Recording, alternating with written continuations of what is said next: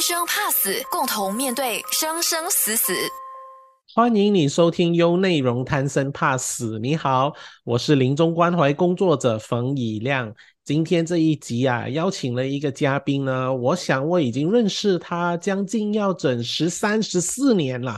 好啊，我要是没有记错的话呢，当年在二零零九年的时候呢，他就跑来拿着一本书要我签他买购买我的书本，然后就跟我说啊，冯以亮老师啊，我是中学辅导老师啊，我可以邀请你去啊我的学校。呃，给演讲吗？啊，那就是因为这样子的一面之缘，我们就成了十多年的朋友了。那这一位鼎鼎有名的林素琴老师啊，啊，那我们整天啊就很欣赏他，也很肯定他。为什么呢？因为他在中学啊，他在学校里头呢，他提供辅导服务超过了二十年了。他自己本身在辅导这个过程，作为中学的辅导老师呢，他不遗余力的陪伴着他无数的中学中学生啊。那我们来邀请，我们欢迎啊，我们欢迎我们的林素琴老师。素琴老师你好，哎，依然好，大家好。我这样子介绍你，你有没有很开心？有被冯一亮。称为鼎鼎大名，我觉得很心虚耶。当初我把你称为鼎鼎有名的啊林素琴老师，我想主要原因是因为你那股傻劲啊。所谓什么傻劲呢？就是明知道陪伴中学生是很难的一件事情，也明知道你自己在学校里头资源是很少的，可是你就是拼命的想办法。把你认识的资源一直带进来学校啊啊！那回顾这二十年的这种中学辅导给孩子的陪伴，你自己有什么感想吗？因为也做了二十年了，有什么感想吗？其实哈，一路走来是磕磕碰碰的，但是也很感恩。然后身边真的有很多的资源，然后其实也得到很多的滋养，能让我继续去滋养孩子们。所以冯以亮就是其中一个，还有很多很多我上课的老师，台湾的老师，他们都愿意给我支持，嗯，然后我可以继续支持我的学生们。一开始是因为，哇，我们马来西亚的学校哦，是从二千年开始的，在每一间中学至少有五百个学生，就要对一个一个辅导老师要对五百个学生，嗯，我是那个时候踏上这班列车的。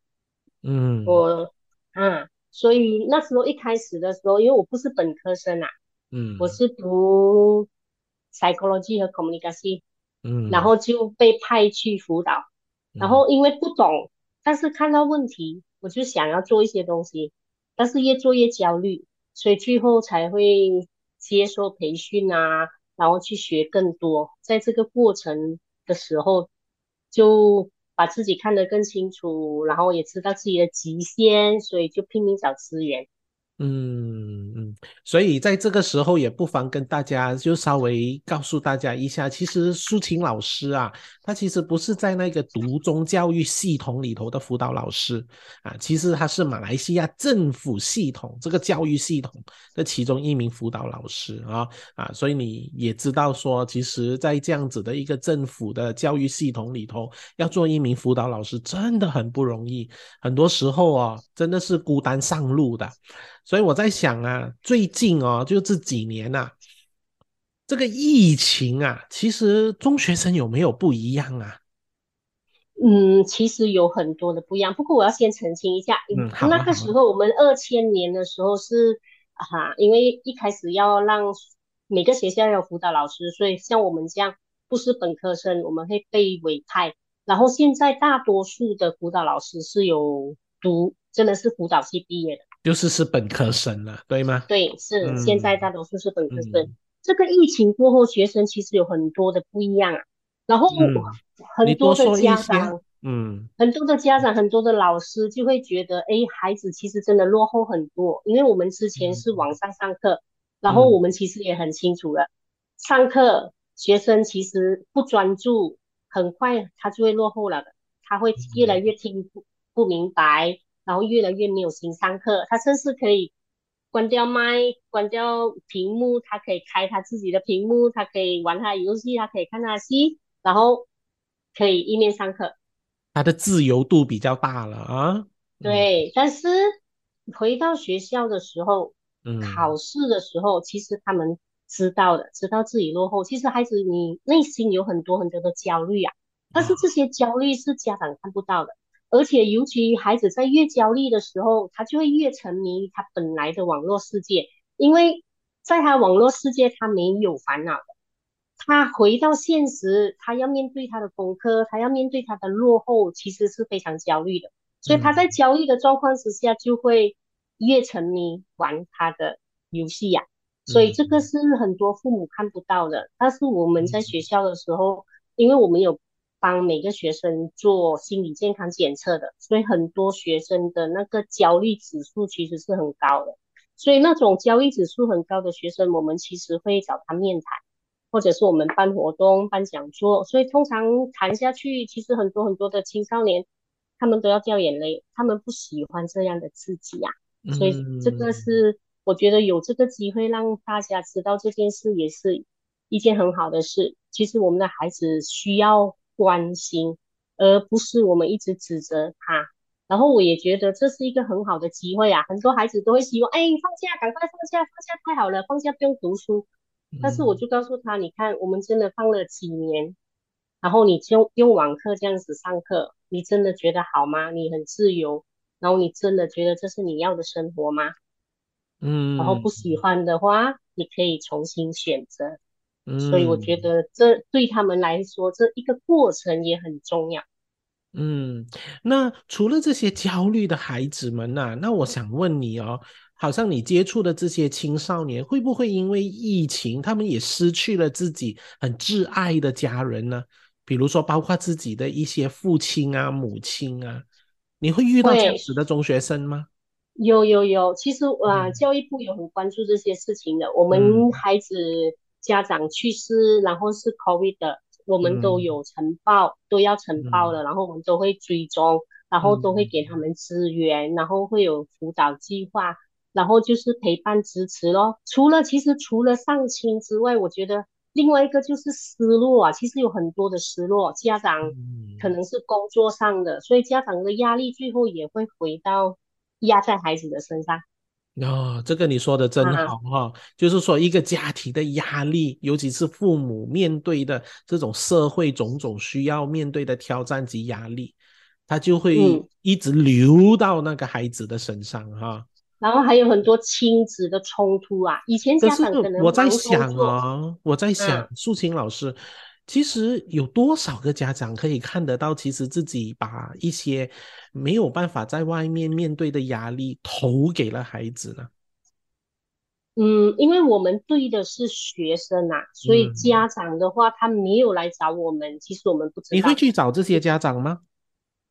通常不会，不会哈，因为嗯孩子是我的 client，然后我嗯们是有保密原则的，就算家长来问我他的孩子跟我讲了什么，我其实也不会告诉家长，除非我得到孩子的同意，我会先问他，哎，你的家长要来找我。你嗯有多少部分是想要通过我的嘴巴告诉你的家长的？嗯有哪一些部分你其实不想让他知道的啊？因为这个保密原则很重要。他信任我，他跟我说，如果我再告诉家长的话，那么孩子以后就不会再跟我说话。然后我们的很多家长的确是希望我们辅导老师可以帮他修理好他的孩子。我的孩子有问题，你帮我修理一你帮我下，修理一下，变好对对嗯 啊。所以他没有。发现到，其实他生命里头累积堆叠着一些说不出来的焦虑、失落、哀伤啊，所以就越除非嗯。啊，除非那个孩子我们知道他有死亡，就是他有自杀的意念，然后是很强的那种，才会报备给家长。嗯，你一个月要照顾有多少个有自杀意念的青少年呐、有多少个啊？这个嗯。很难说，除非那一个时候，因为我们做了那个检测过后，我们做了嗯。那个检测过后，因为有一题嗯。就是讲，哎，我不要存在在这个这个世界上比较好。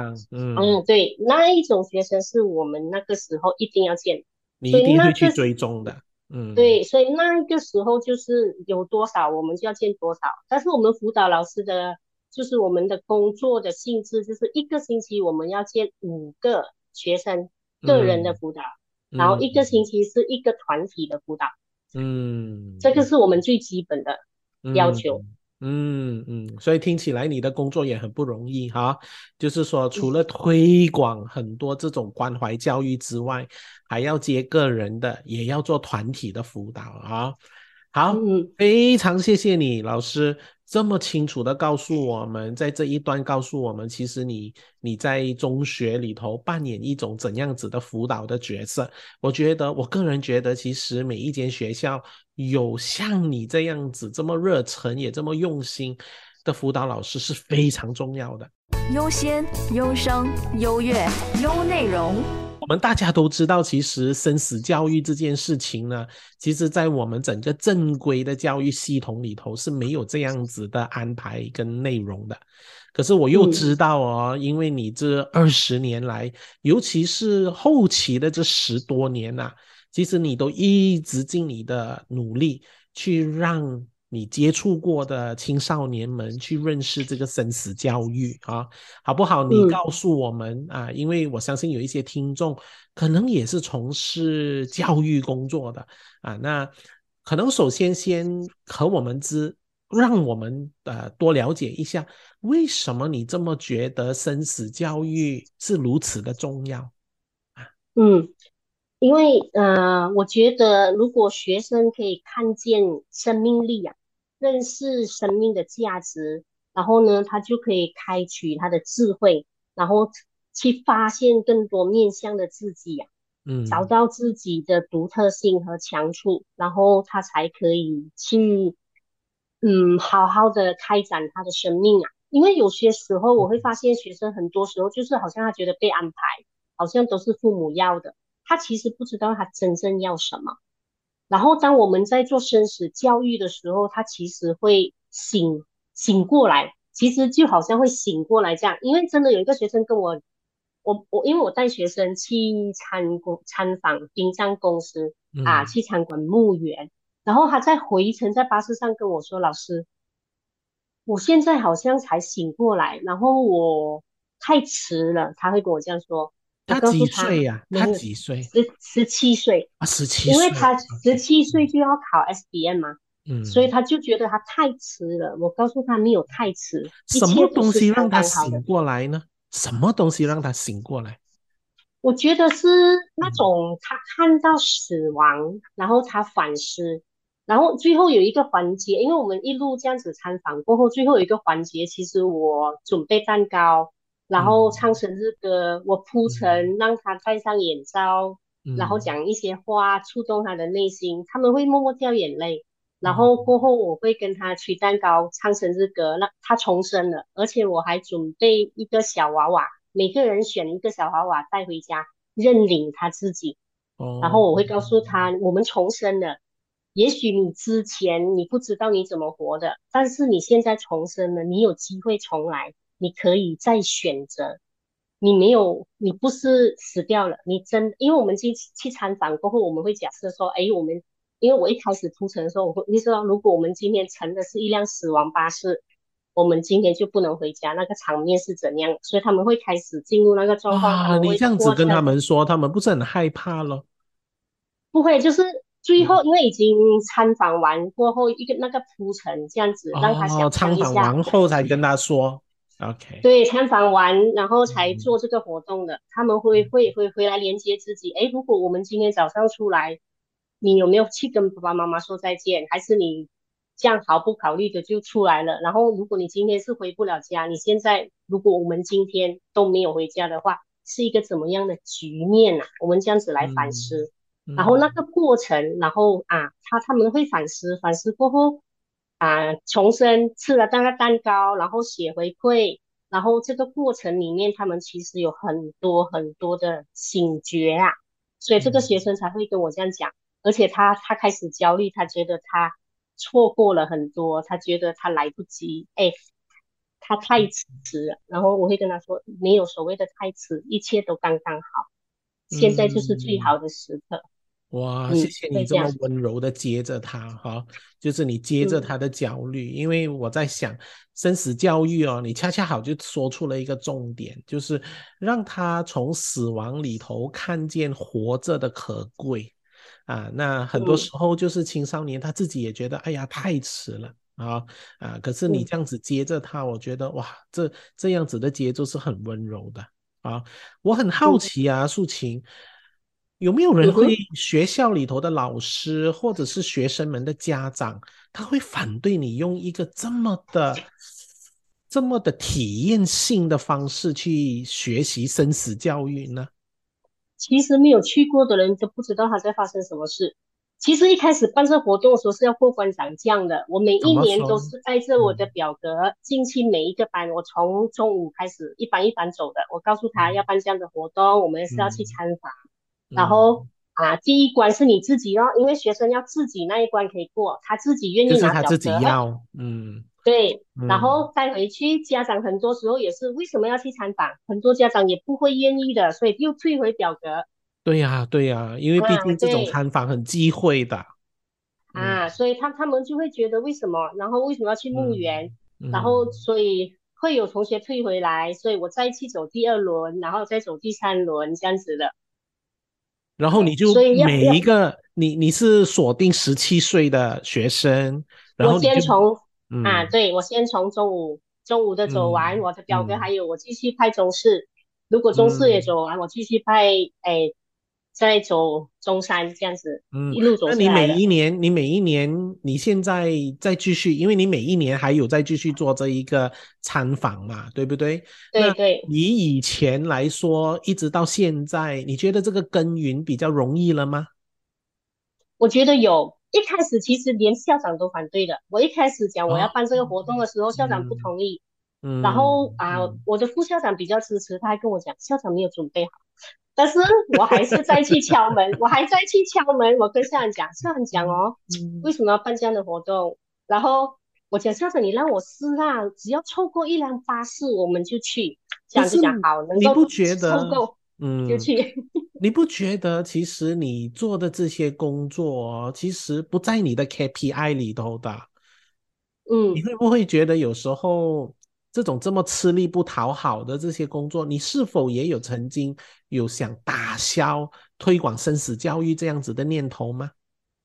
像我又不会。我觉得一个人他他要改变是要从心里开始的。我们外在一直给他鼓励哈，那个是非常短暂的。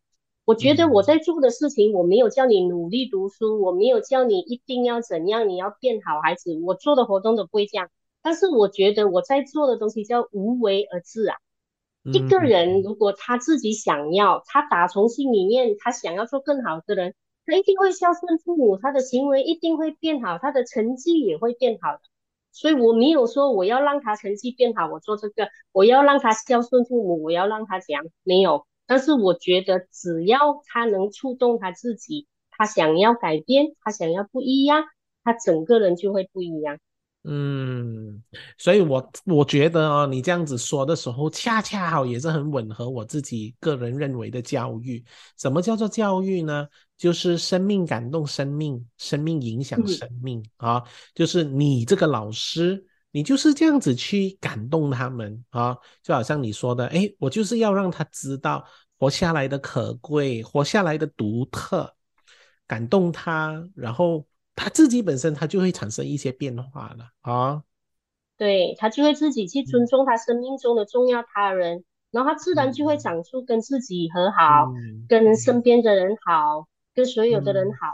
那现在会不会已经产生一种状况？你每一年去做这些殡葬采访的时候，观察啊啊参访的时候呢，呃，已经到了一种状况，一两巴士都不够了。有吗？哎，对，其实哎，那个殡葬公司其实因为之前他们也跟我，因为很多年了嘛，他也看着我这样做，嗯、他其实给我们学校最好的支持。别人只可以一辆巴士，他其实允许我一辆巴士再加一辆 van。我们的人数不只是四十位，我们是 五十五十位以上。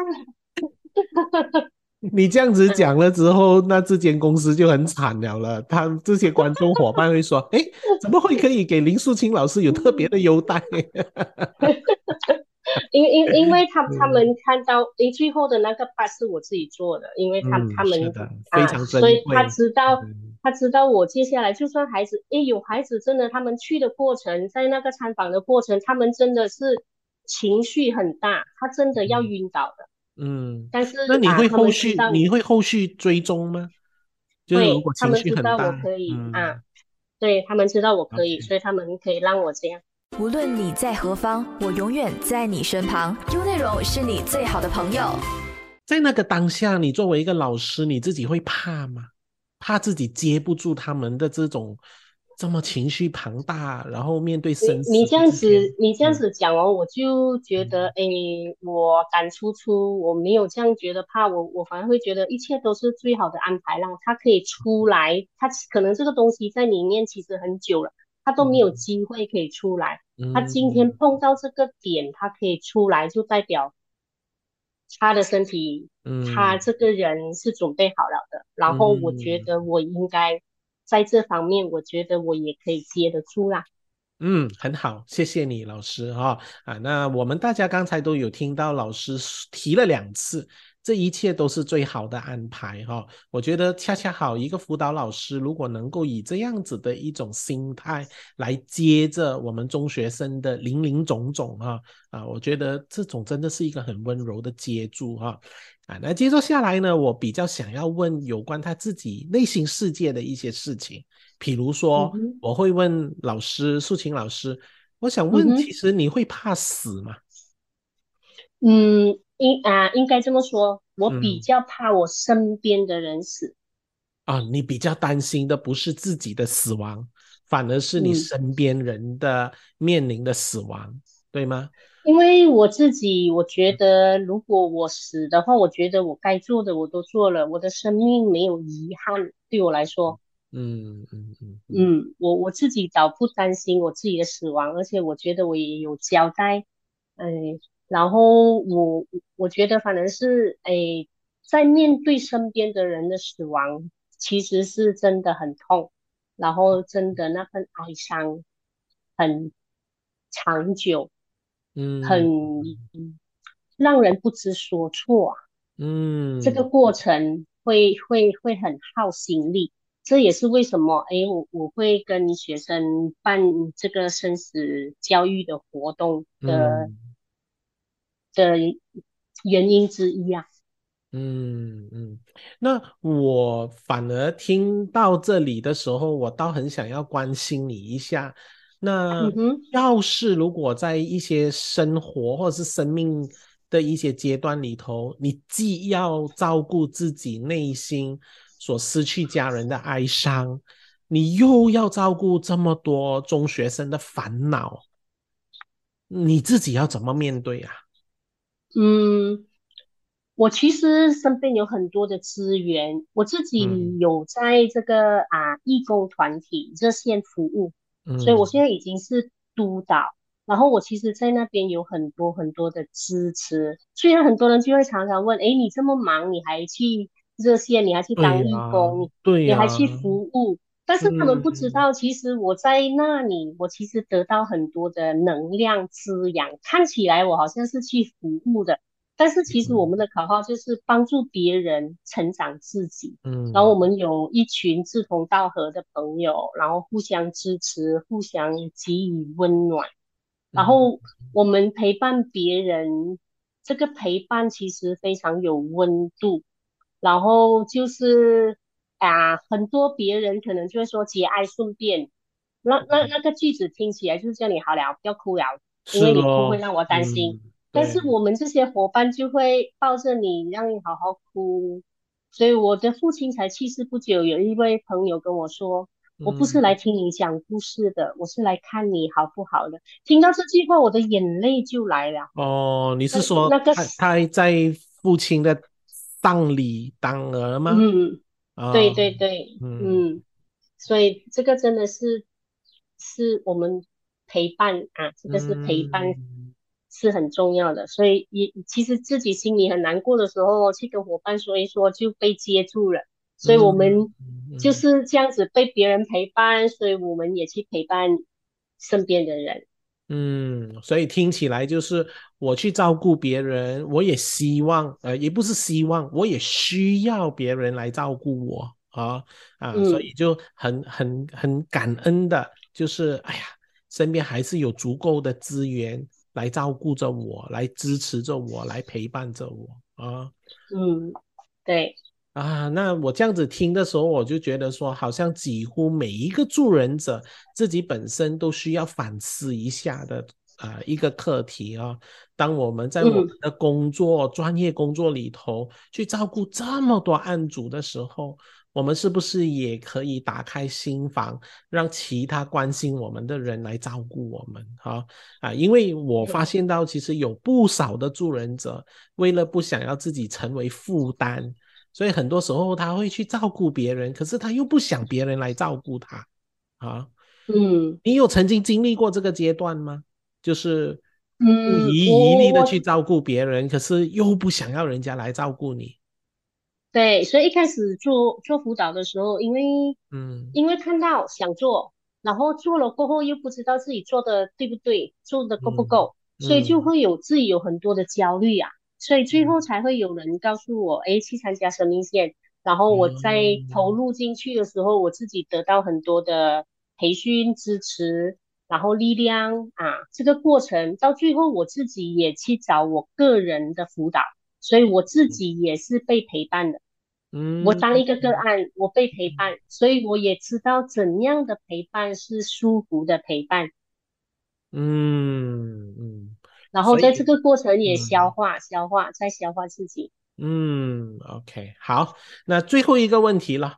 那苏晴老师，你觉得家长们呐、老师们呐、青少年们呐，对辅导老师这个岗位、这个职位啊啊，你觉得他们给你们最大的误会是什么？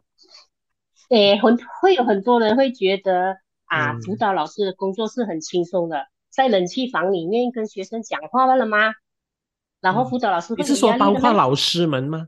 包括老师们都会觉得，对，包括老师就觉得，就是那种教书的老师都会觉得，辅导老师好像只是坐在那个冷气房里头跟他们讲话罢了。嗯，对，然后他们会觉得，哎，我们没有结束啊。因为一个辅导老师是没有结束的，我们什么意思？说我们没有结束？我们没有固定的课程表，我们会排我们自己的。哦哦哦，啊，我们自己会排我们自己的，但是别人就会觉得校方没有排固定的时间表给我们。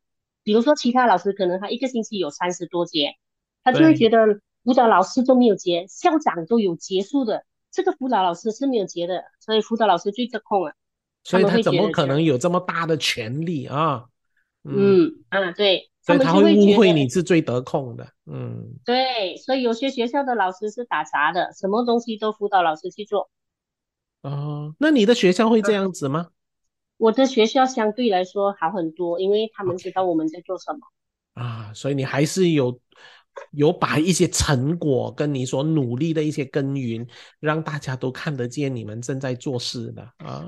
对学校其实算挺支持我们的，我们有固定的代代，我们会代课一个星期，我们其实不可以多过八节，但是我们啊，才代课的副校长老师会让我们选，哎，你你要进哪一个课？有这么多，你要进哪一班？像我，因为我们有排我们自己的活动要上的，所以他们可以给我们这样的支持。嗯嗯，所以我希望有些学嗯，有些学校就专门给你最最后面的最最，就你一直进来进去都进那几班就对了，有一些就会变成这样，就是照顾那些后段班的学生了。啊，对对，嗯，好，所以我第我我真心的希望啊，如果你有在听这个节目的时候呢，就是真的是希望大家有多一个想法，或者是说多好几个画面，就是辅导老师真的不是这么空闲的，不是你想象中的这么空闲的啊啊，那好，那最后的最后了啊，那素清老师，你有什么话要对我们的？听众伙伴们说吗？嗯，我想要说的是，辅导是给想要自我成长的人，因为我们的大众会一直有一个想法，就是辅导是给有问题的人，所以这个是我们要要要丢掉的一个一个既定的想法。所以辅导其实是想要给给自己想要改变，自己想要不一样，我想要重新做选择，然后我想要看一下。我接下来还有怎样的一个可能性？因为有时候，通常我们通常是在那个时候被困境困着了，就是千丝万缕缠在一起。然后辅导的过程就是我们来解套，把那些缠着的线一条一条拆开，然后就是无限可能。嗯。好，嗯，那就谢谢你啦，鼎鼎有名的林素琴老师，我们下次再 见啊！谢谢你，谢谢你啊！谢谢。那各位的听众，我们今天就先聊到这。我是冯以亮，更多资讯可浏览面子书专业冯以亮以及江美霞，锁定贪生怕死，听临终关怀工作者冯以亮和幼教工作者江美霞如何跟你聊生死。